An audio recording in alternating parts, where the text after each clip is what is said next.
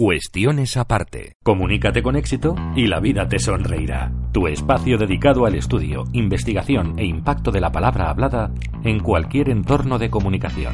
Tu podcast con Carlos Moreno Minguito. Cuestiones aparte. Hola, ¿qué tal? ¿Cómo estás? Hoy es un día especial. Hablamos de esta manera porque vamos a rendir homenaje al ASMR. ¿No sabes lo que es ASMR?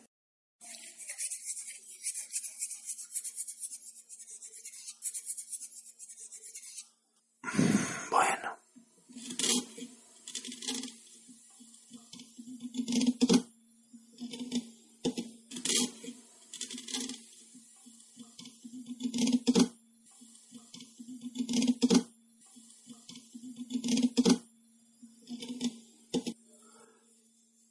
No es nada extraño lo que estamos haciendo. Es algo que gusta a muchas personas. Algo que te va a interesar. Si no conoces qué es el ASMR, estate muy atento al podcast de cuestiones aparte. Va a ser especial.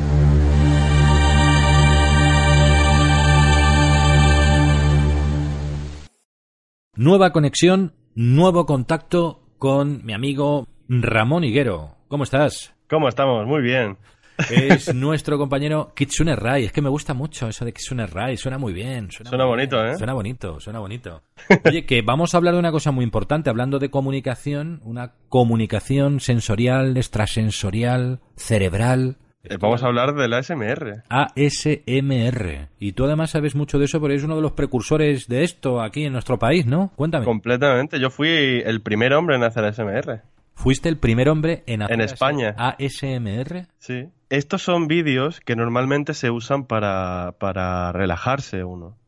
Algo así como una especie de meditación, eh, una re- relajación extraña, ¿vale? Pero eh, existe un trasfondo. Y ese trasfondo es que nosotros usamos estos vídeos para sentir una sensación. Personas que somos más eh, sensibles sensorialmente, usamos estos vídeos para sentir una sensación placentera. Como cuando. Es como cuando tú escuchas tu canción preferida y se te eriza la piel. Pues imagínate eso, pero constantemente. Solo con susurros, eh, ciertos sonidos. Esto no es que me he quedado absorto, compre- compañero absorto. Es decir, si yo ahora, por ejemplo, te digo, ¿qué tal, Ramón? ¿Cómo estás? ¿Lo estás pasando bien en este podcast? ¿Estamos con esto, con este susurro, provocando alguna emoción, a algún oyente? Claro, si nosotros estuviéramos todo el podcast y creáramos esa atmósfera de relajación, seguramente le, le produciríamos esa sensación a la persona. Estamos hablando de una especie de meditación guiada, pero que provoca una sensación algo mayor de la relajación, ¿no? Nos vamos un poquito más allá. Exacto. Vamos un poco más allá de eso. A ver si esto va a tener que ver con el orgasmo. No, no, no, ni mucho menos. No, no, no. Otro tipo de placer. Claro, pero nosotros intentamos separar esos mundos. Porque En queremos... serio, ¿podéis llegar al orgasmo con una experiencia sensorial de este tipo, rollo ASMR o no? No, no se No, puede. no tiene nada que ver. No tiene nada que ver. De hecho, intentamos separarlo. O sea, yo soy uno de los precursores de que no tiene nada de erótico. Ah, bueno, pero habrá alguno que lo habrá asociado. claro, siempre hay personas que lo asocian o que te piden cosas que no, que no, que no son computables. ¿Desde hace cuántos años se lleva esta práctica estableciendo en nuestro país o en otras partes del mundo? Pues desde 2013, 2012, No, más no o lleva- menos. No lleva mucho, no lleva mucho. Sí, de hecho se descubrió más o menos por Bob Ross. Es un artista que, que salía a la televisión americana, que hacía, pintaba cuadros. Y bueno, mucha gente sentía esa sensación con, con Bob Ross. y de ahí se descubrió. Interesante. Vamos a poner algunos ejemplos, ¿no? Claro. ¿Hace falta una voz bonita? ¿No hace falta una voz bonita? ¿Una voz sugerente? ¿Una voz de ronca? No. Siempre, siempre ayuda una voz bonita, ¿eh? Pero a todo. Sí, pero para todo, muy bien dicho, para todo, para todo. sí. no solamente estamos hablando de una emisión vocal, estamos hablando de que, por ejemplo, tocar algo rugoso también puede producir esa sensación de bienestar. Sí, el sonido del papel, Ah. del plástico, el, eh, el tocar ciertas cosas o hacer ruido con ciertas cosas, el sonido de las manos, todo eso relaja. Pero, claro, hay que crear esa, esa atmósfera de relajación. O sea, ¿Y esto puede estar por cuánto tiempo eh, emitiéndose en un vídeo? En un vídeo, pues la media suelen ser unos 10 minutos, pero claro, puedes estar hasta 10 horas. Hay gente que sube vídeos de SMR de 10 horas. 10 Ya. horas. Bueno, pero eso, he visto ya, vídeos- eso ya es un poco patológico, ¿eh? Eso es otro, eso es otro nivel. Eso es Eso nivel Dios, nivel. ¿no? Claro, nivel Dios, nivel épico. Vamos a ver, son 10 minutos, pues por ejemplo, vamos a ver, vamos a ver si esto se registra, ¿eh? Mira, vamos a ver, espera un momento. ¿Esto sería muy molesto o...? Eso sería lo, lo suyo. lo Sería óptimo. lo suyo, lo he hecho así muy suave en el micrófono, ¿eh? esos toquecitos. Esos toquecitos, Claro. pero eso funcionaría. O sea, que esto es casi como una terapia a lo mindfulness, a lo meditación guiada, relajación, pero que, que nos lleva a que cuando tú instauraste esto, cuando lo experimentaste y lo quisiste difundir, es para ayudar a alguien o es una especie de expresión artística.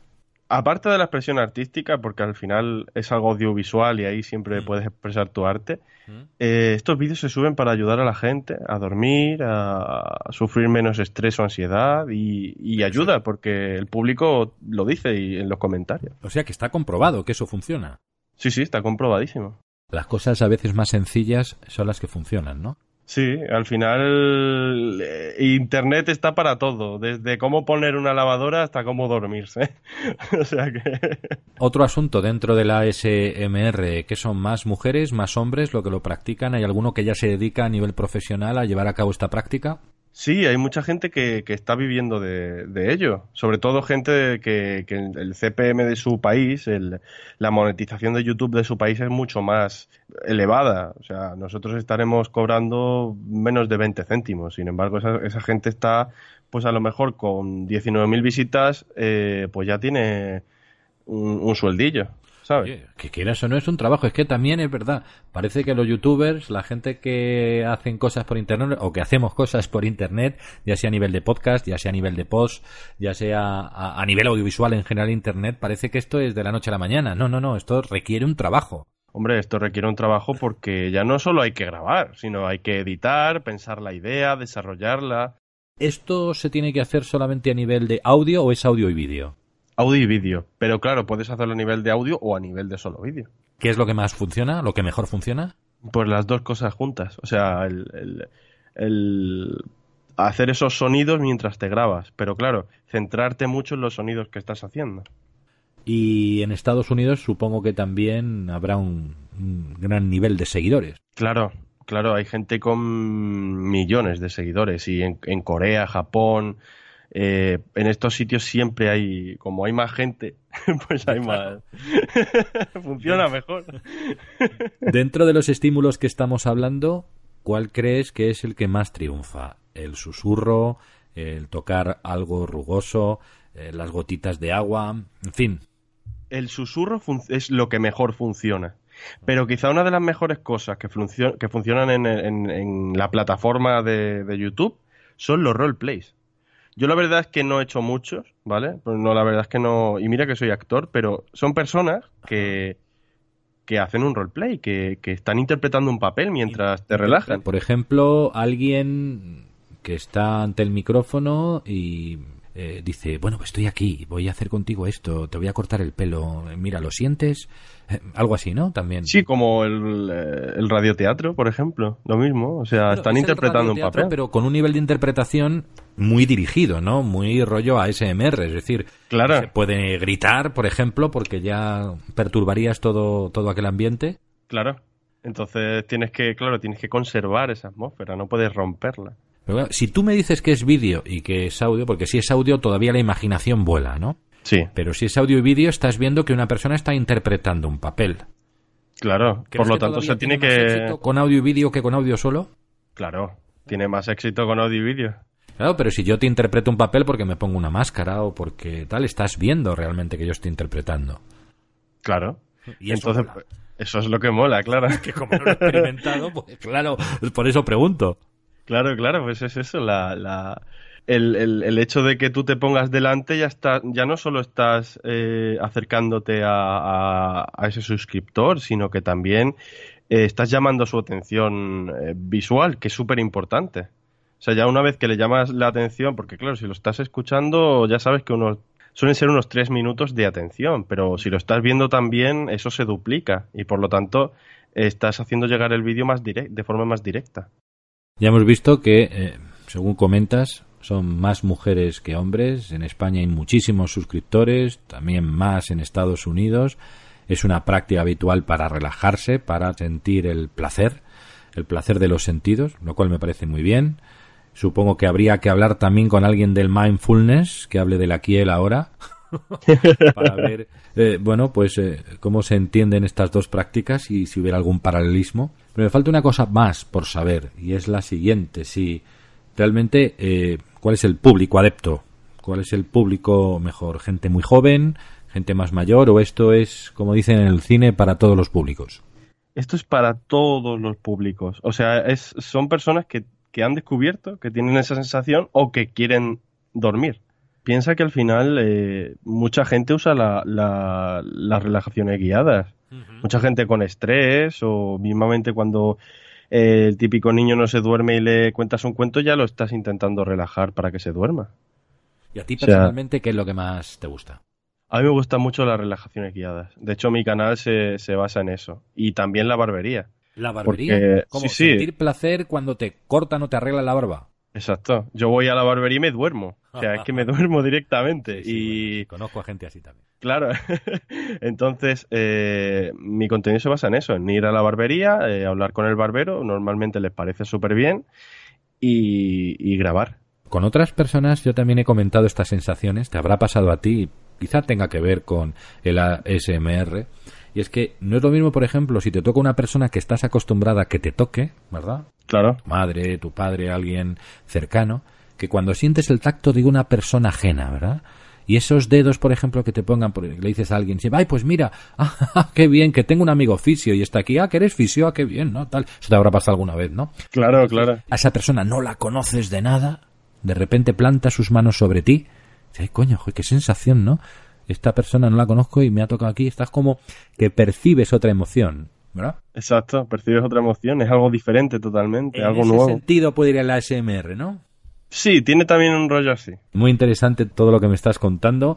Gracias por tu participación, Ramón, a este podcast que se hace llamar así, Cuestiones aparte, que vuelvo a insistir, que habla del mundo de la comunicación, pero la comunicación tiene muchas aristas, tiene muchas vertientes.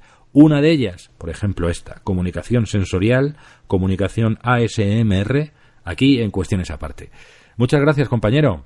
Muchas gracias a ti. Hasta la vista. Chao.